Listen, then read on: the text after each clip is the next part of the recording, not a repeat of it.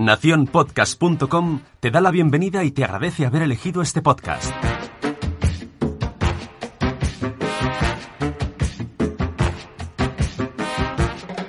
Hola, somos Sara e Itzel. ¿Cuántas veces ante alguna situación no ha llegado a tu cabeza aquel refrán mítico de tu abuela? Cuando seas padre comerás huevos. Cuando el río suena, agua lleva.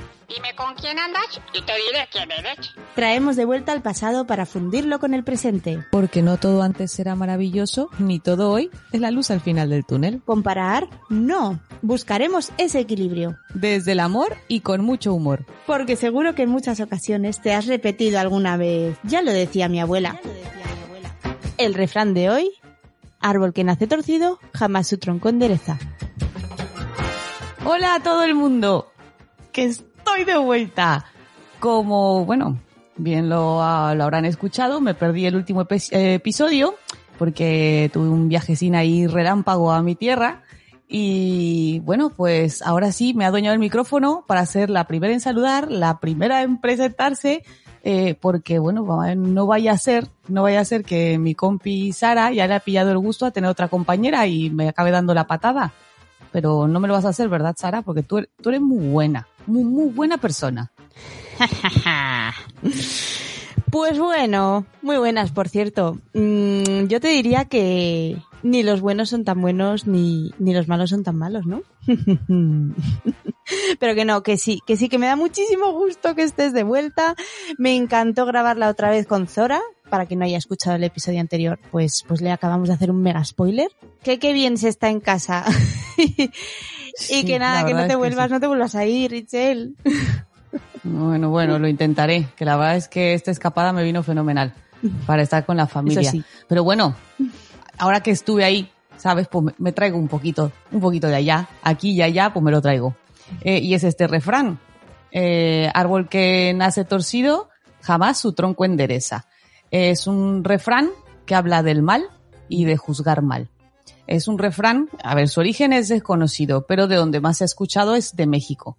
Es un refrán que se considera un origen mexicano y se refiere a que alguien que ya mm, desde que nació, pues no va bien, ¿sabes? O sea, lleva ahí un, un, un algo que no va bien y si no se fomenta, no se educa, no se cría, no se lleva ese arbolico como debe de ser, pues va a salir mal la cosa. Mm. Habla como del que ya, el que viene ya torcido, pues no hay arreglo. No sé tú qué opines. ¿Tú crees que la gente puede cambiar? Pues mira, mm, en parte, igual voy a sonar, mm, vais a decir, vas a decir ¿qué? Pero no, en parte eh, comparto un poco opinión con este refrán, en el sentido de que un árbol, cuando es pequeñito, cuando es un tallito verde, que bien sabes tú lo que son los tallos verdes en, en la medicina, ¿no? Es cuando... Sí, y en la política y en la economía también. Ah, los brotes verdes. Brotes verdes, eso, brotes verdes. Cuando uno es pequeño, eh, por así decir, sin hacer torcido, mm, es muy fácil enderezarlo, ¿no? Es muy fácil decir, venga, está verde, tú lo puedes doblar un poquitito y crece para arriba, en la dirección en la que supuestamente tiene que crecer. Sin embargo, cuando ya pasan los años, pues ya el tronco se hace duro, ya no es un tallito y entonces eso Ya no es no maleable. es tan maleable. Entonces, en ese sentido, me parece un refrán muy visual de lo que es el ser humano. Porque cuando uno es pequeño es cuando eh, tiene todo el potencial del mundo de ser la mejor persona en toda la faz de la Tierra. Y luego ya, cuando por circunstancias varias, pues no ha llegado a ser la mejor persona en toda la faz de la Tierra, pues tampoco podemos esperar que cuando uno es mayor, pues mm, de repente eh, borrón y cuenta nueva. Ahora sí, lo que sí digo es que el ser humano tiene una capacidad que los árboles no tienen. Por eso yo te digo, por ejemplo, tú podrías decir que alguien nace mal No, o se hace No. malo. Vamos, o, o, no sé, el gen del mal este existe. yo soy de esas personas que piensa y que, y que lo va a pensar el resto de la vida, pienso, que, que una persona no nace ni buena ni mala, una persona nace. Y según lo que va viviendo en su vida, mm, las circunstancias van dándose y, va creciendo y va aprendiendo.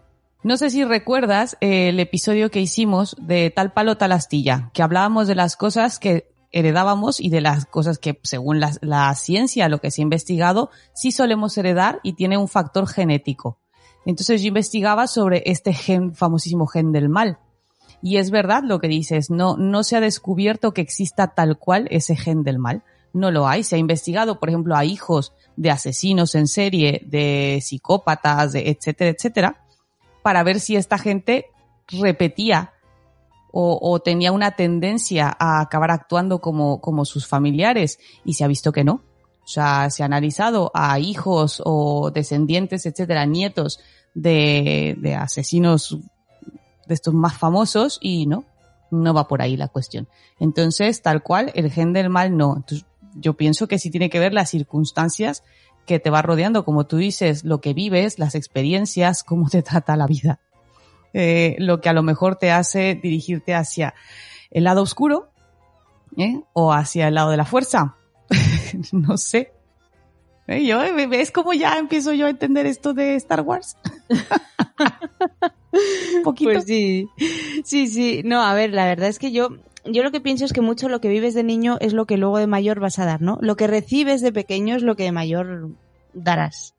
Entonces, bueno, por eso mm, creo que nosotras damos tanta importancia a la infancia en ese sentido, ¿no? Porque al final todo es un, un estado, un, un potencial de, de lo que va a ser el futuro. Y además, yo soy muy de pensar que, que uno da lo que recibe, en el sentido de que si, si tú has recibido gritos no vas a saber otra manera de, de, de expresar tu frustración. Si tú has recibido cachetes no vas a saber otra manera ¿no? de, de corregir. Entonces, bueno, pues eh, es lógico, es lógico, aprendemos al final de las personas a las que más queremos, que son nuestros padres. Entonces, al final, pues un poco sí, de tal palo tal astilla acaba sucediendo en ese aspecto, en cuando mm, tendemos a reproducirlo de nuestros padres. Pero lo que digo, el ser humano cuenta con libertad y cuenta con esa capacidad de decidir lo que quiere hacer y lo que no quiere hacer. Claro, porque yo creo que lo hemos visto muchos que a lo mejor vivimos, eh, no sé, igual que los nuestros padres si eran de los del cachete a tiempo. ¿Sabes? O la de los castigos o de ridiculizar, por ejemplo. Y nosotros hemos aprendido que no es la forma y muchos de nosotros hemos cambiado la manera de educar y criar a nuestros hijos. Pero hay algo por... Estamos intentando cambiarla, Estamos ¿eh? intentando, sí. sí, porque Pero fíjate que hay algo, por ejemplo, que llama mucho la atención Mm. y yo creo que es algo que sí que aún se repite mucho. Y te voy a poner el ejemplo más claro teniendo yo mellizos, Mm. ¿vale? No ha, ha habido muchísimas personas de que nacieron mis, mis hijos que me preguntaban cuál era el bueno y cuál era el malo. Uh, Las etiquetas. total. Sí. Qué malas son. Es que yo creo que eso sí es un factor que igual sí que influya, acabe influyendo en, en el comportamiento de un niño y de ahí en un adulto, cuando a ti siempre te han dicho, es que tú eres, este, eres muy egoísta, o eres, es que tú eres tonto, es que, es que, es que es un poco más Sí. lento, ay, es que mi niño no sé qué, o, ¿sabes? O es un buenazo, es que de tan bueno es tonto, y, y etiquetamos, y aparte lo hacemos enfrente de ellos y se lo remarcamos a ellos, y acabas tú creyéndote Sí, lo que te lo, que- lo que te están diciendo. Es que esa es otra cosa. O sea, al final un niño, mm, un niño es niño. Un niño no sabe ser, no sabe actuar, no sabe hacer cosas que, que, que pensamos que sí, que tienen su- superpoderes para hacerlo. Un niño simplemente dice, mi cuerpo me pide moverme, me, me muevo. Entonces llega tu padre y dice, ay, es que eres muy movido. Entonces lo que tú al principio piensas, pues, pues que es normal y te mueves y jaja, movido, al final es que te lo acabas creyendo y acabas actuando como tal. Y de mayor, igual, mm, serías más, claro, movido con todo lo que conlleva detrás, porque suele pasar que el niño movido es el niño que trastea en la clase, es el niño que molesta a los compañeros, y entonces, claro, al final acabas actuando así, y, y ya, pero de manera intencionada, porque ese es tu rol en esa sociedad. Pero sobre todo, exacto, sobre todo, a mí la etiqueta, a mí la que me, porque es que es un concepto tan grande y Hmm. que puede hacer tanto daño, el de malo. O sea, Sí, etiquetar bueno. a un niño como malo. Lo hemos hablado alguna vez es eh, entre, entre amigos, que lo hemos hablado, decimos, ¿existen los niños malos? Mm, a ver, yo te puedo decir, que- a ver, es que es un, un tema muy complicado porque realmente es una etiqueta muy fea, Hmm, ¿vale? sí. Sí, y yo, a ver, porque lo he visto, sí que ves niños que tienen unas actitudes que dices tú, "Uf, ay, no sé, es que parece que está pre- pre- este, premeditado, que la mirada esa, que no sé si te acuerdas ese meme de la niña que está mirando con ojos diabólicos y la casa en llamas detrás. Sí, sí, hombre. ¿Sabes? Exacto. Pero es que hay niños que los ves o que la travesura que hacen o lo que sea va con la intención muchas veces sí de hacer daño. No es el, el de te quité el juguete porque yo también lo quería y nos peleamos y ya, sino el de no, mira, te meto el pie porque así te vas a caer, Claro, ¿sabes? Y entonces se te cae el juguete y ya lo puedo coger yo. Porque sí que pasa. claro. Bueno, yo lo he visto. Pero, pero yo cuando veo niños así, pienso, este niño que está viviendo para ser así, ¿no? ¿Qué habrá visto o qué no habrá visto? A saber dónde. No estoy hablando de padres, ¿eh? Estoy hablando de circunstancias que haya podido vivir fuera de su familia, donde sea. Para, para ser así, porque nadie nace con intenciones malas. De hecho, nuestra tendencia natural es hacer el bien precisamente, porque es a, a autorrealizarnos, ¿no? Claro. Entonces, ¿en qué momento vio algo, vivió algo que le hizo perder esa tendencia o cuántas veces ha tenido que vivir una situación que le ha hecho mm, desviarse en ese sentido? Porque luego hay otros casos, por ejemplo, cuando te dicen, es que el niño se porta mal. Y yo le pregunto, se le pregunta a algunos padres, ¿pero a qué se refieren cuando te dicen que tu hijo se porta mal? No, lo que tú has dicho, que es muy movido, que salta mucho, que va de un sitio a otro. Y digo, bueno, eso, definirlo como maldad no es. Si tú me dijeras, es que pega, o sea, y tampoco sería por decirlo malo, pero me refiero, es que no es lo mismo, es que englobamos a veces en el se porta mal o es malo, mm, simplemente a lo mejor porque no hace lo que a ti te gustaría que hiciera, que se quedara sentadito en su sitio, Claro. que no se meneara, eh, que comiera con los cubiertos, que no se manchara nada, que no alzara la voz, Mm. ¿sabes? O sea, que fuera un mueble. Es que, un- o, o un adulto. Los adultos tenemos expectativas adulto. de adultos para niños. Entonces, Si tú esperas pues, que el niño aguante la que vaya toda la familia a comer fuera y aguanten el café, la sobremesa, eh, el copeo, el poscopeo y todo, y el niño esperas tú que esté aguantando ahí las horas. Cuando dices tú es que está sentado, eh, que no, No, O claro. sea, no es un momento divertido para, para ese pequeño. Esperas que esté inmóvil, lo que tú dices, expectativas de adulto. Claro, entonces yo en ese sentido muchas veces a los adultos yo sí les mando el mensaje de mira, relájate, no tengas esas expectativas porque sabes que no las va a cumplir. Entonces vas a acabar tú a mala leche, va a acabar el niño a mala leche y al final vais a tener una mala experiencia de algo que debería ser positivo. Entonces, hombre, pues a relajarse y a tener otras expectativas, ¿no? Pero la duda es esta, por ejemplo, si detectamos, porque también yo creo que es muy importante y todos lo hacemos, y yo- bueno, no es cierto, no todos, mentira. O sea, la idea sería así, no, no, la idea sería así, que todos viéramos a nuestros hijos tal cual son, porque existe ese, es verdad, ese, esa, ese amor de madre o de padre que te ciega ante muchas cosas. Sí. porque lo hemos visto, niños que a lo mejor, oye, pues sí tienden a hacer a la, a- a la agresividad, que pegan, por ejemplo, los niños que acosan, eh, bullying, etcétera, y cuando muchas veces se lo hace saber a los padres, eh, los padres lo niegan por completo, eh, no puede ser, mi hijo no es así, mi hijo no lo ha hecho, ¿vale? Eh, que a lo mejor decir, oye, no, a ver, paro. Obviamente no me sabe, no, o sea, no, no está siendo un plato de buen gusto lo que me están contando, pero igual lo tendré que reflexionar. Yo imagino que tendrá que ser una situación muy complicada. Pero yo me refiero, tú reconoces a tus hijos y entonces tú ves que hay un tipo de conducta que no te está gustando. Por ejemplo, desde muy pequeñitos ves que se te pega, que su manera de, gestionar su frustración que si no tiene el juguete que quiere, que si se ha hecho daño, que si no le has puesto la televisión cuando quería, etcétera, etcétera, su manera de responder a esa frustración es pegar. ¿Cómo hacer para detectar esa conducta y entonces corregirla? Claro, pues ahí lo primero es, mm, yo pienso, el niño cuando pega muchas veces llama, llama la atención del adulto y a veces eso puede ser lo que busque, en el sentido que igual el adulto no le presta Yo creo que atención igual, eso es lo que a veces me hace pensar cuando, cuando es en, en situación de mis hijos ante un berrinche, ante algo, lo primero que me viene a la cabeza es algo, algo pasa. Ah. Sé que responde a algo. Muchas veces con mis hijos yo sé que un berrinche un, o que peguen o algo responde a una necesidad, a una llamada de atención, algo que no están sabiendo gestionar. Cualquier cosa que esté pasando a su alrededor.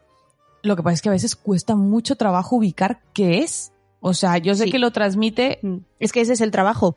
Exacto, porque yo sé que lo, trans, o sea, lo transmite en el me voy a tirar al suelo o le voy a pegar a mi hermano, pero luego tú le preguntas, sobre todo cuando son muy pequeñitos, pero ¿por qué has pegado? ¿Sabes? Y la respuesta es porque sí, o porque estoy enfadado. Y tú así de, ah, Ujú. vale, pero ¿por qué estás enfadado? Pues porque sí. Y tú, "Mm, vale. Eh, ah, mm, ya no sé qué, me he quedado sin preguntas, niño. No me lo pongas tan difícil, no sé. Me da a veces la sensación que, que puede costar, pero por lo menos Yo creo que si eres capaz de reconocer ciertas conductas que tú sabes que al final no van a ser en beneficio de, de, tu niño, si no sabes qué hacer o cómo gestionarlo, pues buscar ayuda, que yo creo que ahora es, es una gran ventaja que tenemos, la información, cursos, que muchas veces hemos hablado de, igual nos estamos pasando de tantos cursos los padres, pero si tú detectas que hay algo que se te va de las manos, Mm. pues no está mal buscar ayuda. Hombre, al revés, necesario. Pero fíjate que mm, es importante, creo yo, porque es el momento en el que decimos del refrán que el árbol es un tallo, un tallito. Entonces, imagínate tú, un niño que está pegando cada dos por tres y que no se, el conflicto o aquello que sea el motivo por el cual pega no se soluciona. Y no hablo de un niño que no sabe comunicarse de otra manera, ¿eh? no hablo de un niño muy pequeño, sino un niño que ya se comunica, por ejemplo. Entonces al final empezamos a crear una etiqueta, empezamos a, a- a darle el rol de malo. Eh, pues al final ese niño cuando llega adolescente, adulto, ¿qué es lo que piensa de sí mismo? Pues, pues lo que ha vivido. Claro, Entonces, claro. Y aparte, si tú no corriges esa, a lo mejor esa conducta, pues será como, oye, pues, pues no está Mm. mal. El típico que hablamos, eh, si Bueno, te pegan, bueno. pega. Sí. Que lo hemos hablado mil veces, que tú lo sigues, es que lo seguimos escuchando, ¿eh? El de no, no, no, no te dejes, hijo, ¿eh? Si te, si te suelta tú, mira, más duro y a la cabeza. Y, ¿sabes? Y no te dejes y no sé qué, porque luego te digo, lo- la frase esa Sí. de, de bueno tonto Mm. y nada. Y tú entonces intentas criar a tu hijo en ese ambiente de paz y de tranquilidad y de happy flower, ¿vale? Y, y de repente te enfrentas a mejor al primer momento en que alguien le hace daño, alguien le pega y tu hijo pues obviamente no sabe responder a esa, a esa agresión o se retira o lo que sea y, y, y dices tú, uff, cuando es tu hijo el que recibe, es que igual hasta te quedas aquí con el, Sí. te vuelves, te sale, te la ira. Sí, sí, ¿eh? Es que es eso. Pero claro, tú tienes que recordarte que no es la manera. Importante recordarle a tu hijo que hay otras alternativas antes que, que recurrir a la misma Lo que hay, violencia. que, hay que valorar varias cosas en ese aspecto. ¿eh? Hay que valorar la edad de tu hijo, mm, su capacidad de comunicación, porque obviamente el pegar es algo muy, un acto muy, muy primario, ¿no? Muy primitivo, digamos así. Entonces, igual es que la otra persona Claro. tampoco tiene otra manera de comunicarse con tu hijo, no sabe, ¿no? Cómo expresar una frustración que pueda tener dentro, un algo. Entonces hay que, hay que analizar mucho la situación. A mí ir por la vía fácil del si te pegan, pega, mm, me parece uf, un poco pernicioso para la sociedad. No, es que al final es eso, es que es la ley de- del más fuerte y, y la de el que las toma las da. Mm. No sé si se aplica para todo, pero sí. Eh, y yo creo que es algo que tenemos que tener mucho cuidado con los niños. Cuando Mm. mencionamos las etiquetas, no sé si te acuerdes de, de un experimento del que hablamos y que también lo mencionaron en, en el podcast de Entiende tu mente, es el, el, el estudio de Milgram, que era un, un científico que él creía que si a la gente se le daba un rol, ¿vale? Se le daba un un estatus, obedecían órdenes. Eh, ¿Te acuerdas que era el de, estaban en cuarto, en habitaciones separadas, quien iba a ser el profesor, el que le daban la etiqueta de profesor, contra el otro lado el estudiante? Y que ah, iba a hacer ciertas preguntas y conforme las preguntas, si eran acertadas, todo bien, pero si eran erróneas, tendría que dar una descarga eléctrica y esta descarga iba aumentando de, de, de voltaje. Y, y, el, y el profesor, conforme eso, los daba y escuchaba las quejas de la otra persona, en un principio pequeñas, luego hasta que eran gritos, inclusive en un momento en que ya no se escuchaba nada. Y te hacía suponer que habían matado al pobre desgraciado que estaba del otro lado. Y había Sí. gente que las están viendo y hay gente que es muy poca, muy, muy poca, eh, se detuvo y dijo, no, yo ya no, yo ya no más porque estoy haciendo daño. La gran mayoría por el hecho de que le decían que, que tenía que hacerlo, que era parte del estudio, que era necesario, implícito que no, de- no detuviera el estudio y gente por obedecer órdenes lo hacía. Milgram, él dice que basó su estudio en su inspiración fueron los juicios de Nuremberg, cuando juzgaron a todos estos, eh, los crímenes del nazismo tras la Segunda Guerra Mundial. Eh, cuando a ellos les preguntaban por qué habían hecho todas esas atrocidades, ellos decían, es que me lo mandaron. Es que era mi deber. Madre mía. Y decían, pero ¿cómo, te, cómo es esto? O sea, ¿cómo- a eso me refiero con lo de lo- muchas de las cosas de la maldad. Como mucha de toda esta gente, pues probablemente en otras circunstancias no hubiera sido capaz de hacer lo que hicieron. ¿Sabes? Y entonces me recordó mucho a otro estudio que, que luego, de, de hecho, pues no tendrá mucho, lo, lo convirtieron en película, que se llama La cárcel de Stanford. No sé si llegaste a, a ver la película. No, Todo esto no, se basa en, en un experimento que lo llevó a cabo es el profesor eh, Simbardo, el profesor Philip Simbardo en Estados Unidos en la Universidad de Stanford. Este hombre cree que si una persona buena puede cambiar su forma de ser según el entorno en el que estuviese. ¿En qué constó este estudio? Es que es macabro hasta donde lo decir basta. Eh, contrató, bueno, no contrató, sí, bueno, contrató a estudiantes de la misma universidad, les dijo que les iba a pagar 15 dólares diarios por pertenecer al estudio. ¿En qué consistía este estudio? Eh, se iban a dividir por grupos aleatorios, la mitad iban a ser eh, guardias, policías, y la otra mitad iban a ser reclusos. ¿Vale? No iban a saber qué iban a hacer hasta el, hasta el momento en que iniciara el estudio. Cada uno se fue a su casa, la mar de tranquilo, etcétera. De repente hacen una redada y a los que se habían elegido que iban a ser los reclusos tal cual se meten a sus casas y los detienen sin previo aviso. Ya desde ese momento empezaba ya a, a llevarse a cabo el estudio de etiquetar, de marcar y, y de hacerles entrar en su cabeza cuál era su papel. Se los llevan esposados y entran a la cárcel. Se les quita su ropa, se les deja una ropa súper sencilla, que eran unas batitas, ¿sabes? O sea, para morirse de frío, se les mete en sus celdas. Y los que iban a ser los guardias, a diferente de los reclusos que tenían que estar todo el tiempo en la cárcel, ellos sí que hacían sus jornadas de laborales, como si fueran policías de seis horas, lo que sea, y luego podían hacer su vida afuera, salir a su casa, etcétera, etcétera. Pero mientras Mm. estaban ahí, pues eso, tenían que impartir la disciplina, se les dieron ciertas normas de conducta que tenían que cumplir, en el cual si el recluso hacía tal, pues se le tenía que castigar de tal forma, tal, tal, tal. Pues nada, conforme avanza el estudio, todo al principio pasa bien. Inclusive hablan de que las primeras 24 horas decían, puf, esto es un tostón. Qué aburrido se pone todo esto. ¿Vale? Pero conforme empieza a avanzar y les empiezan a meter más en la cabeza, no, no, recuerda que tú eres la autoridad, que no se te suba las barbas, que cuidado, que no sé qué. Empezaron a meterse en sus papeles y llegaron los, los estudiantes que hacían de policías a cometer verdaderas atrocidades. Pero, pero cosas que eran Mm. eh, eh, bueno, vamos, eh, desde humillaciones verbales, humillaciones físicas, dejarlos durmiendo desnudos en, en las planchas esas frías, mojarlos con agua helada a horas que no eran, dejarlos despiertos, hacer que montaran un espectáculo como si fuera una obra de teatro en la que se tenían que decir, o sea, humillación, decían, tenían que decirte tontería y media unos a otros. Pero lo fuerte es que, claro, hubo de Mm. todo, hubo reclusos que intentaron hacer un motín, ¿vale? Pero claro, mm, pues fueron apaleados totalmente, eh, los que intentaron escapar y tampoco pudieron, y los que renunciaron al estudio que les permitieron irse. Pero había incluso unos que cuando les dijeron, oye, no, si ya no puedes, porque le empezaban a verse afectados, obviamente, los reclusos, empezaron a volver apáticos, ensimismados, ¿sabes? Les decían, oye, si quieres abandonar, puedes hacerlo. Hmm. Hubo algunos que dijeron que no. O sea, que no, que no iban a, a este, a renunciar a estar ahí. Bueno, se supone que el estudio iba a ser alrededor de unos tres meses, era lo que iba a durar el estudio. Eh, no llegó al mes. Porque se habla de que Madre entró mía, una compañera de ellos que estaba estudiando psicología o algo así y cuando vio lo que estaba pasando, fue, fue a hablar con este, con este mismo investigador, con Simbardo, y le dije, le dijo, para esto, pero tú, tú ves, tú ves lo, lo, lo- lo que está pasando aquí.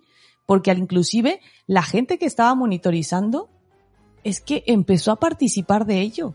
O sea, empezaban a disfrutarlo. O sea, como Mm. si fuera un espectáculo sádico. Es más, lo reconoce el mismo, el Qué mismo científico, el, el- el mismo Simbardo, reconoce que en un momento como que sí perdió un poquito el, mm, ¿sabes? El, el hilo de esto. Y fue cuando dijeron, no, no, vamos a, vamos a parar Mm. esto. Claro, muchos de los eh, estudiantes que estudiaron de reclusos, pues luego tuvieron que recibir ayuda eh, psicológica para poder, oye, pues regresar a una vida normal. Y entonces él tenía una frase que él decía eso, que la gente eh, no nace, pues justamente eso, ni buena ni mala, que todos tenemos la capacidad de ser eh, malvados, de ser, eh, de ser verdugos o de ser, eh, de ser héroes, dependiendo lo que a nuestro alrededor se, Exacto. se genere. Pero vamos, eh, la película Totalmente. Digo, es que no, no, no me acuerdo el nombre, no me acuerdo si se llama La Cárcel, no, no creo que no se llame la clase, la, la de Stanford, pero sí, Algo pero no de me acuerdo Stanford, si la decías. película se llamaba así. Mm, mm, mm, mm. En 2015 al parecer fue la última mía. película de esta, pero no recuerdo. Bueno, pero es sobre, sobre este, y si no en YouTube pueden encontrar un montón de, la, inclusive la entrevista que le hacen a, a este científico sobre el experimento y te pone la piel de gallina, ¿eh? Qué locura, qué locura. Estoy viendo aquí en internet Stanford Prison Experiment. ¿No? En Que 2015. es que es eso, se les, se les hizo de todo, de todo, de todo, de Ay, todo. pues la veré. Fue una cuestión de, de sadismo total y justamente por el hecho de ponerle una etiqueta, que cuando a alguien le dan un poder y cuando a alguien le dieron un deber, se, se- se lo acaban, no sé, a mí siempre, siempre te genera esa duda, de decir, ¿cómo pudo haber gente que hiciera tal daño a otro ser humano?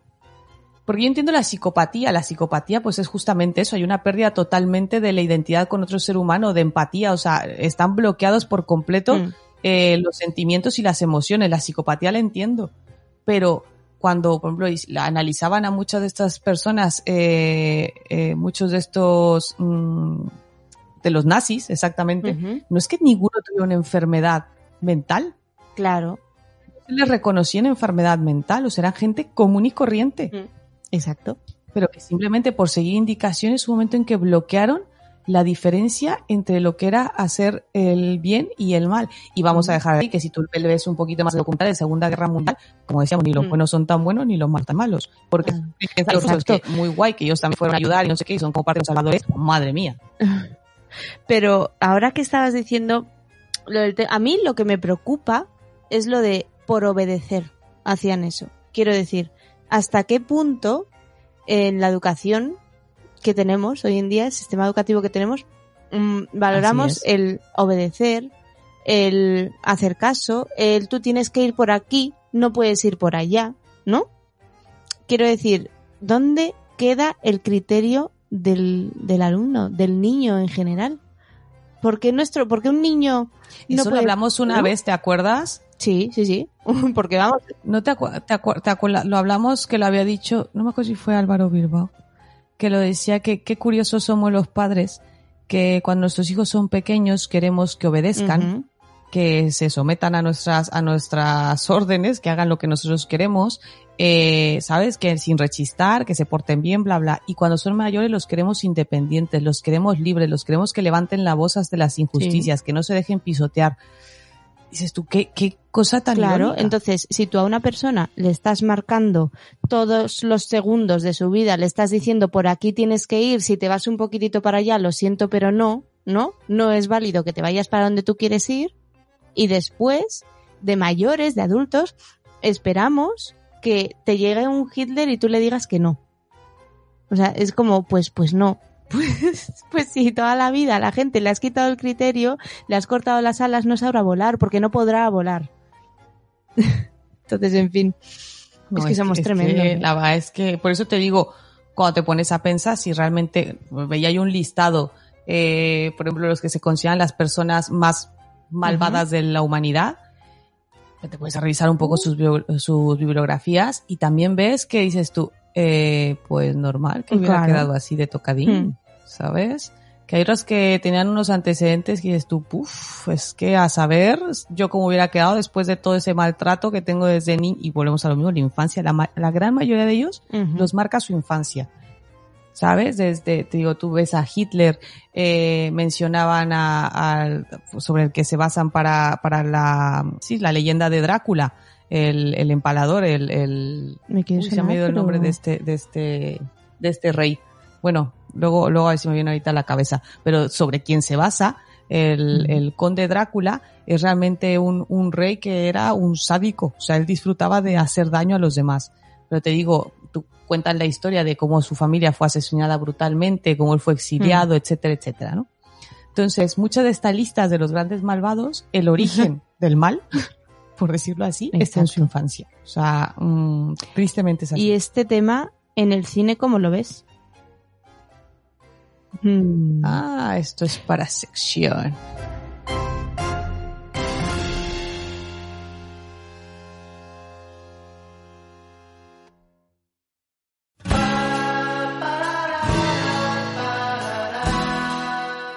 Ya no hacen pelis como las de antes.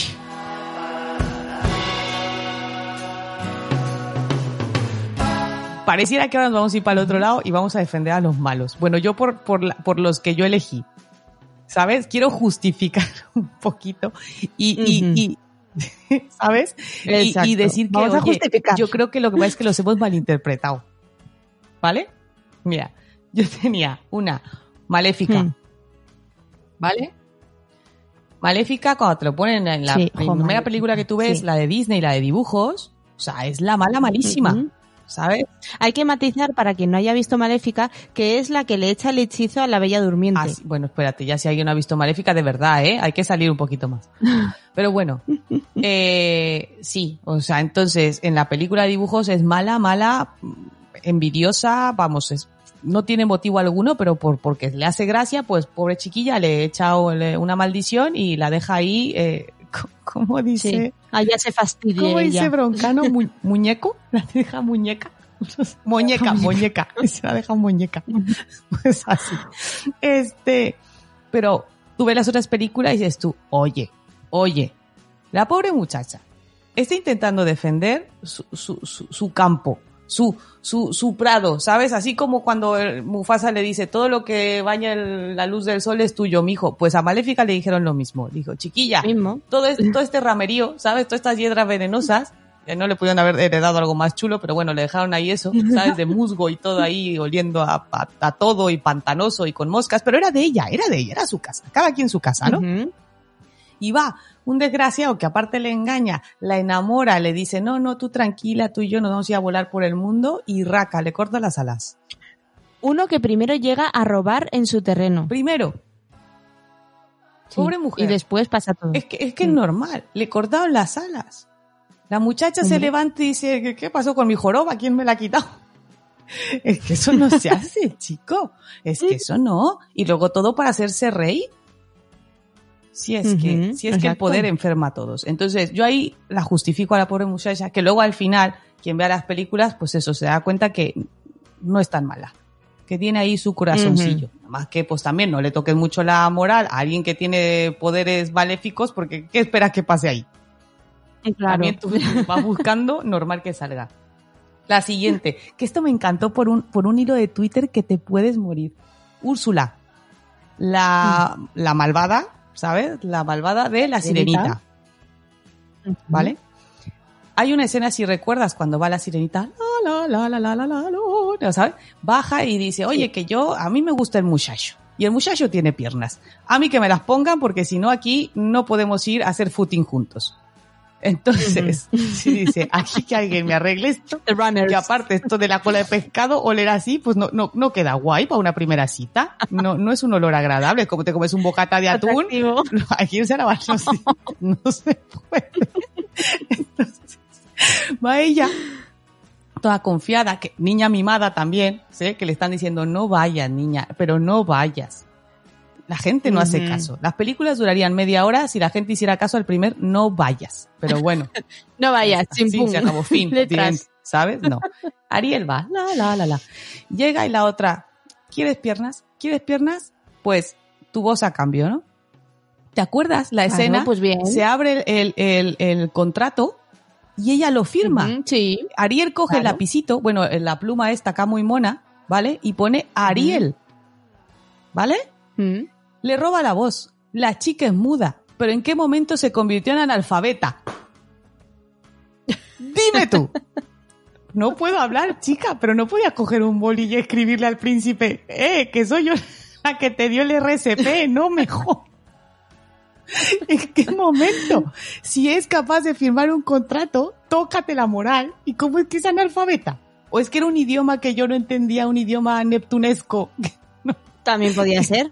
También podía ser. Pero, pero. Pues Ariel, Ariel yo lo leo en, eh, lo, lo en cristiano, hija. Yo en el contrato, cuando escribe Ariel, se lee en cristiano. Claro. Ya, es verdad. No, pero la cuestión es, ella firma eso. O sea, es algo que es ¿No? con su consentimiento. Ya, y entonces Úrsula, oye, vamos a ver primero, Mm. la desprecian, ¿no? Es la hermana fea, ¿vale? Y entonces la tiran para allá. O sea, ¿por qué? Porque, porque nació pulpito, Úrsula, porque Ú- echa tinta. Úrsula era hermana de Ariel. Tengo que volver a ver. No, de, de, se Ah, supone de que se llama de Tritón, Tritón. de Tritón. Claro. Vale, sí, sí, es verdad. Sí, eso ya me suena. Entonces, es la tía. sí. O sea, la tía que coge a su nena y dice, ven para acá, mijita, ¿qué quieres tus piernas? Yo te las doy, venga para acá, mi chica. Claro. ¿Vale? Y le da una oportunidad de exprésate, no, no, no, que, no solo te quiera por tu cara bonita y tu dulce voz, demuestra que tienes algo, todavía que la impulsa. Sí, sí, sí. a sí, sí. sacar algo mejor de ella. La niña hasta se le olvida escribir. O sea, ya no había cómo ayudar a la chiquilla. Eso sí, sabe andar desde el principio, ¿eh? Sí, no, no, no. Bailar también. No, sí, todo eso lo de saltar en la cama, pero escribir se la había olvidado. Pobreta. Bueno, pues Úrsula me parece que es una señora que simplemente, eh, como todos, ha firmado el papelito, tú cumples, chiquilla. Claro. Ya está. Hay que ser Si es que tampoco era para tanto. Mm. Ese es. Luego, Sauron, Mm, Señor de los Anillos. mm. Eh, vamos a ver. ¿Cómo no vas a estar? ¿Cómo no se está resentido con la vida? Sí, sí, mientras otros tienen villas llenas de mariposas y pajaritos cantando y fuegos artificiales con formas de dragones, ¿sabes? Tus vecinos son orcos, o sea, monstruos del, del, del averno. O sea, es que tú ves esa cara todos los días por la mañana y dices tú, es que no me puedo levantar de buen humor. susto, tía. Así no, así no, trolls y cosas así de feas. Oye, normal. Ya. Yo también tendría mala leche. Hablando de eso, que sepas que yo en mi adolescencia tenía un póster de un orco ahí plantado en mi habitación y todas las mañanas me levantaba y veía esa, cara. ¿Ves? Pues tú eres como Sauron. No he salido tan Tú lo mal. veías y, y decías, oye, pues, pues no, no me parece. lo- Aquí la repartición no ha sido justa. Mm, Así que lo único que buscaba, pues mira, si esta ya va a ser mi familia, ¿sabes? Mm. Y friends are family, y ya nos vamos a ser todos amigos, pues oye, pues que les voy a buscar algo mejor a mis amigos los, los ogros y a los orcos, Sí, que no es justo que iban aquí en el barro. ya. que le van a salir oncos en los pies. Mm. Normal. Y mi último, claro que sí. I'm your father. ¿Sabes? Darth Vader. Sí, Incomprendido total. totalmente, ¿verdad? Yo también lo pienso. Eh, un malvado que no era tan malo. O sea, este también fue otro que siguió órdenes, que dijo yo, pues por mi equipo todo, ¿no? Es como aquí que vamos a decir que son malos, los que le van al Barcelona y los que le van al Real Madrid, ¿no? Que no hay malos, cada uno por su equipo. Él iba con los oscuros y los otros iban con los, los brilli brilli. Pues cada quien. No, pero Darth Vader en su infancia, hasta donde yo tengo entendido, por lo que recuerdo de la película de la amenaza fantasma, era un esclavo. ¿No? Lo tenía ahí de niño esclavo el, un sí, tío sí, en no, una lo tienda. llevó mal el muchacho. Sí, o sea que él también el pobretico vivió lo que vivió. Y luego aparte ya se enamora, tiene el amor de su vida y todo, y luego chimpún, ¿sabes? O sea, y, y lo va a dejar con dos, o sea, no lo deja con uno, lo va a dejar con dos críos, ¿qué es esto? Pues El hombre dijo, esto es too much, un imperio y dos niños mellizos, no, Ya. no, espérame tantito. O sea, yo me pongo máscara, escudo protector, actívate. Se lo puso encima y dijo, de aquí a hablar como si me hubiera tragado un, un, un conga o un, un rumba, como la marca que quiera. Siquiera. sí, no, jo. La verdad es pobre, el hombre me parece que también eh, la vida, no, no, no somos justos con Mm, ellos. Sí, no, la verdad es que vivió cosas muy duras. El, el buen hombre. Sí, ¿no? El Anakin. Yo creo que tuvo mala suerte el muchacho. Sí. Mala suerte en el amor también. Es que pone sus ojos muy alto. Mm, claro. Es que también hay que ubicarse un poco. es que también, Pues ¿sabes? Y luego pues, te quedas un poco feo, pues oye, tampoco te pongas tan tiquismiquis. Si tienes que poner una máscara, claro, te, pues chico. te quieren mm, por el corazón. Pobre. Ya, en fin. Pues yo de películas me he traído una que seguro que alguien seguro que ha venido a la cabeza antes esta película cuando hablabas tú de lo del tema de la cárcel, que es la de la ola. ¿Tú la has visto? ¿La ola? La ola. En- es, es alemana, se llama Die Welle o algo así. Vamos, la ola. y te voy a, te voy a leer el, el resumen un poco, ¿eh?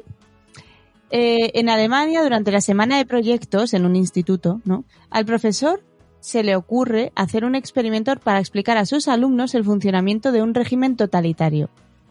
En apenas unos días, lo que parecía una prueba inocua, basada en la disciplina y el sentimiento de comunidad, va derivando hacia una situación sobre la que el profesor pierde todo control. Y es que es flipante porque es un profe que lo ves ahí muy punky y tal, que le gustaba mucho ese rollo y de repente le dicen, tienes que darles la optativa de, de eso, de autoritarismos, ¿no? Eh, ¿No? Auto, au- ¿cómo eran? Eh, autocracia, autocracia. Autocracia. Sí. Y entonces él decía, yo, autocracia, en plan, pero si yo soy anarquía pura, ¿no? ¿Dónde está? Y entonces, claro, como no se le ocurre cómo explicarlo de una manera, digamos, atractiva para sus alumnos, pues dice, ¿sabéis qué? Pumba. Entonces dice, a partir de ahora vamos a hacer un experimento. Y él era el, diga- digamos, el dictador. Eh, ponían cuatro normas, ponían símbolos y todo lo demás. Y al final, uff, muy fuerte lo que pasa. Yo te lo recomiendo. Porque la he visto Hostia, varias la voy a veces. buscar. Sí. Es que me recuerda, más o menos, que de ese tipo es similar, por ejemplo, tú tienes El Señor de las Moscas. Es súper, Mm. es una mítica película, ¿sabes? De cómo entre el caos, eh, ahí descubres quién, quién, ¿sabes? Quién tira a héroe y quién a villano. Sí. O sea, cómo el, el, el- la, lu- la lucha por la supervivencia Mm. te puede llevar a, a puntos que no, uf, que Claro. igual no te imaginabas, ¿eh? Y luego ves Que no eres, no eras capaz de hacerlo. En el caso de estos ves temas de roles. O sea, de uno que toda la vida ha sido un pringado y de repente ahí tiene un rol. Entonces, muy distinto. Entonces es, buah. Yo de hecho creo que la volveré a ver porque es tremenda esa Pues oye, sí, esa me la apunto. Sí, sí. Muy bien. Luego, en temas de malos y así, en lugar de peli he escogido serie. Pero quería añadir aquí la última temporada de Por 13 razones. Ay, ay, ay. Lo siento. Ya, pero, esa me dio dolor de cabeza. No, porque hay cosas que no entendía. Pues, pues No, yo la última temporada me ha parecido maravillosa, porque me parece que todos podemos, mm, por muy mal que hayamos Es que te crea un vida- dilema muy fuerte. Sí, claro, Muy fuerte. pero esa es la cuestión, ¿no? Que cómo se presenta la realidad, cómo la vemos muchas veces, y luego la diferencia de cómo en realidad es. Entonces, A ver, yo la mm, realidad no la varío. La diferencia está, es que depende de qué lado te toque estar o quién eras de esa persona. Lo vivas tú, no sé, no sé. ¿eh? A mí sí me tocó bastante la moral esa última temporada y lo recomiendo que lo vean porque es eso, es, es te crea ese, ese debate interno de Sí. decir, vale, o sea, pero es que el desgraciado no deja de ser un desgraciado. Claro. O sea, por mucho que ahora le quieran pintar que intentó, que no sé qué, no sé. A mí no me convencía aún que quisiera. Pero claro, tampoco te esperas lo que pasa. Claro, exacto. Entonces, No bueno, yo lo quiero mencionar para dejárselo a la gente ahí en su lista de cosas que tengo que ver. Última temporada de Por 13 razones. La segunda no me gustó Pues ya mucho, pero la No, a tercera, mí la segunda tampoco. pues la tercera me parece que se han, que han remontado la ola, nunca mejor dicho. La segunda pudo, la segunda pudo, pudo ser mejor si hubiera llegado al final que yo imaginaba un poquito más intensidad, pero no se quedó, se quedó muy como si nada. La verdad es que no, pero la tercera, sobre todo te digo, el debate que te genera es, es interesante. Es muy bueno. Sí. Y luego ya por último, mm, en lugar de cine, me voy a ir a, a lo que sería el cine de antaño, pero de antaño de hace muchos, muchos años. ¿Qué, qué tantos, tantos años? a una parábola. A la parábola del hijo pródigo. Ah, le dijo que se va. es lo que se me ha ocurrido. Sí, porque me parece muy significativa. Porque es un niño, un hijo, dos hijos, ¿no? Que tiene el buen hombre. Sí. Uno que, que, que decide hacer mm, cosas que consideramos que están mal. ¿No? Pero que decide hacer su vida como a él le da la gana. Y consideramos que está mal. Y justo coincide que es hijo de un señor rico, entonces le pide el dinero al hombre para, para poder vivir así. Y ala, ¿no? Entonces después tiene otro hijo que sí se queda a su vera, ¿no? El, el hijo se queda viviendo con Sí. el padre, todo bien, le hace caso, le hace todo, y no sé qué. Y al final de la historia, ¿qué pasa? Que, el- que, que como se ha ido a hacer su vida el, el rebelde, luego ha vuelto todo destruido y su padre le, le acoge en, en sus brazos igualmente y, y celebra una fiesta y todo. Y el otro, con la envidia máxima, coge y dice, oye papá, que, que, que a mí no me celebras fiestas y yo me he quedado toda la vida con- contigo, ¿no? Entonces, joder, Hombre, claro, dice a este, a este le pone, le, le, le pides hasta sus cajitas del Burger King, del Happy Meal, y a mí me dejas aquí con un triste bocata de paté, es que Claro, también, ¿eh? pero es que aquí me parece muy, muy heavy la, la cultura, porque hoy en día seguimos siendo así. Somos muy mucho como el hermano, que encima era el mayor, creo, el hermano que se queda con el padre, de decir, yo quiero hacerlo todo bien para que me lo reconozcan, ¿no? El, el buscar el premio en nuestra actitud. Es como, ojo, tío, pero si tú toda la vida has vivido genial porque has vivido con tu padre y no te ha faltado nada, y el otro pues ha tomado una mala decisión. Y ha querido, ha pedido perdón por ello, ha vuelto y ha recibido amor. Qué maravilla, ¿no? Y vas tú y quejándote porque el otro ha tomado una mala decisión. Es que el otro se ha ido, pues, pues a saber de, de- de que se ha ido, ¿no? Pero Eh, a ver, papá, ¿qué pasa? Papá, ¿qué pasa? ¿Qué este porque le ha comprado un camello más grande que el mío? No es justo, no es justo que me compres un camello Pero más es que el otro ha tenido Ya. huevos En esa época serían los Claro, camellos, por ejemplo, los cerdos y así. Pero es que el otro tuvo huevos de, de- de Hombre. salir de su zona de confort, de decir, pues mira, voy a buscar, ¿no? La felicidad en otras cosas. Y se dio cuenta de que, oye, que como en casa en ningún lado, ¿no? pues, pues Sí, ya está.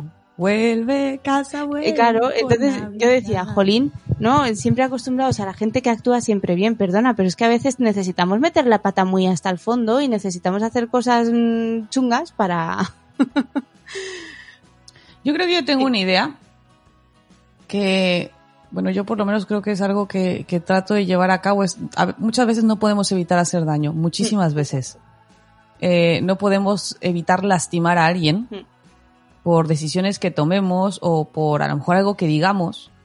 Eh, pero creo que algo que tiene que primar es que no hagas más del daño necesario. O sea, no es el, el ensañarte. Por ejemplo, una tontería, pero si le vas a romper el corazón a alguien porque has dejado de querer a alguien, Mm. ¿vale? Tú sabes que vas a hacer daño, que cuando a esa persona le rompas su ilusión, ¿vale? Eh, pues eso, va a sufrir. Pero no te recochines. No te O sea, en ello. Eh, no, sí, o, o- o no hagas cosas por tú salir menos o creer menos daño, por ejemplo, mentir. No, no eres tú, soy yo. Este, no, no hay nadie más, no te creas, no, no pasa nada de eso. Y a las dos semanas te ven con, algo- con otra persona. ¿Vale? O sea, eh, más vale ese momento que va a ser doloroso. Ha tocado la, la puerta. Es un exnovio. Ah, ¿Qué me iba a decir? ¿Qué estás hablando, muchachita? El timbre de casa. Ah, ¿te imaginas? Bueno, ¿sabes? O sea, di la verdad, va a ser dolorosa, va a ser duro, pero va a ser mucho peor cuando vea que no ha sido honesto. Entonces, eso, no hacer más daño. Oye, que en el trabajo a ti te van a dar el puesto que tú sabías que a un compañero tuyo deseaba, ¿vale? Oye, pues con toda la honestidad del mundo, acercarte a esa persona y decir, mira, pasa esto. Y me lo van a dar y yo, yo también lo quiero. ¿Vale? No decir, no, no, yo es que yo ni quería, ¿eh? Yo, que va, que va, que va, no, yo ni enterado. No. O sea, no podemos evitar lastimar a la gente, pero no, que no sea con esa intención de pisotear a otros. Si es que el dolor, ese no lo podemos evitar. Entonces, no es que seamos malos, yo creo que no es la historia de ser malo o ser bueno. A veces te toca en un lado y el otro. La diferencia está en, pues no sé, con que ser un poquito más, más digno al momento de, de dar esa, ese golpe. Yo creo que la diferencia está en la intención. O sea, si tú tienes Ahí yo sí intención de seguir maldad, haciendo exacto. daño y de ensañarte Exacto. con esa persona, mira, lo siento, pero no. Esto no llega a ningún sitio. Sí, y sin embargo, mm, una persona que hace un mal y no era su intención, es que vamos, hace lo que se, o sea, repara el daño en la medida de sus posibilidades. Ya, y con los niños, eh, yo creo que es importante también diferenciar cuando ya algo no es cosa de niños. Y eso como papás tenemos que estar muy atentos. Por eso hablamos que yo creo que exacto. no vamos a etiquetar niños malos, niños buenos, personas malas, personas buenas. Pero yo repito una frase que decía un expresidente de México, Benito Juárez, el respeto al derecho ajeno es la paz. Esto quiere decir que tú puedes hacer lo que a ti te venga en gana, mientras no cruces el límite de mi libertad, porque cuando empieza la mía, la tuya se ha acabado. O sea, no puedes pisotearme a mí para tú hacer lo que a ti te dé la gana. Entonces tú respétame y de esa manera recibirás ese mismo trato. Entonces, con los niños, con los adultos, no etiquetemos, pero sí estar atentos a cuando esa línea se está pasando. Y esa línea entonces ya afecta a otros, que es lo cuando hablamos del bullying, hablamos del acoso eh, laboral, el acoso sexual, todo ese tipo de cosas ya no son cosas de niños, ya no son cosas de adultos tampoco, ¿eh? De adultos claro. buenos, no. Son cosas malas que hay que, A las Que que hay que alzar la voz y a, las que hay Sí. que, que denunciar y, y- y parar, y parar en seco. exacto. Así que con ese mensaje nos quedamos. Ay, qué Porque si no, reivindicativos terminamos. Siempre que terminamos así, yo no sé por qué, que Sune nos ponga una canción, yo que sé, tipo de Braveheart o algo así. tan, tan, tara, ta, tan, tan, No en el discurso final, ¿verdad? Que la ponga de fondo.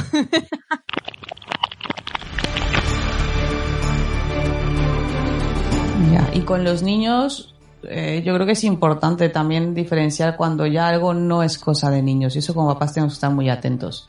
Por eso hablamos que yo creo que no vamos a etiquetar niños malos, niños buenos, personas malas, personas buenas. Pero yo repito una frase que decía un expresidente de México, Benito Juárez, el respeto al derecho ajeno es la paz. Esto quiere decir que tú puedes hacer lo que a ti te venga en gana, mientras no cruces el límite de mi libertad, porque cuando empieza la mía, la tuya se ha acabado. O sea, no puedes pisotearme a mí para tú hacer lo que a ti te dé la gana. Entonces tú respétame y de esa manera recibirás ese mismo trato. Entonces, con los niños, con los adultos, no etiquetemos, pero sí estar atentos a cuando esa línea se está pasando y esa línea entonces ya afecta a otros, que es lo cuando hablamos del bullying, hablamos del acoso eh, laboral, el acoso sexual, todo ese tipo de cosas ya no son cosas de niños, ya no son cosas de adultos tampoco, ¿eh? De adultos buenos, no. Ya lo decía mi abuela. Sí.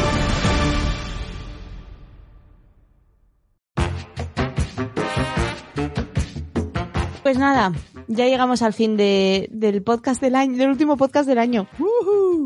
Madre mía. Mira, mejor aún, Pero- este mensaje no queda mejor aún. Estos tiempos siempre se relacionan, es verdad, estos tiempos navideños siempre se relacionan con, ahora sí voy a bajar de peso, ahora sí voy a hacer ejercicio, ahora sí voy a, ¿sabes? Pues mira, Sí. Es el momento Voy de a ser mejor voy a ser persona. mejor persona. ¿Por qué no? Ujú. Pues sí. Pues nada, feliz Navidad a todo el mundo. feliz año nuevo. nuevo, y felices reyes, y felices lo que sea.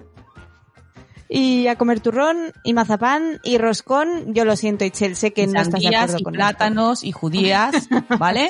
¿Ok? Sandías no, olviden que no el, son de el hummus de temporada. remolacha con garbanzo, ¡mua! delicioso, ¿vale?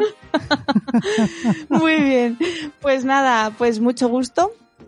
Como siempre, que estés de vuelta, has vuelto a casa por Navidad.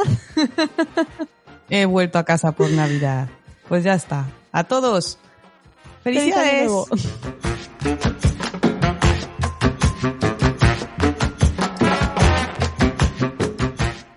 Uno, Dos, tres, cuatro, cinco. seis. El podcast de hoy es Árbol que nace. Espera, no. Vuelvo a empezar. El refrán de hoy. El refrán de hoy es árbol. ¿Qué te pasa? ¿Qué me está pasando? ¡Que parece nueva! Ay, parezco Madre parece mi primer episodio. Que me pongan a sola. Fuera. Ay, ya te digo, Jolín, que me, me tengo que jubilar de esto. Venga, va. Venga. Es que como es un refrán que muy mexicano, lo, Sí. lo diría con acento mexicano, pero bueno. Eh, no. Eh, ya.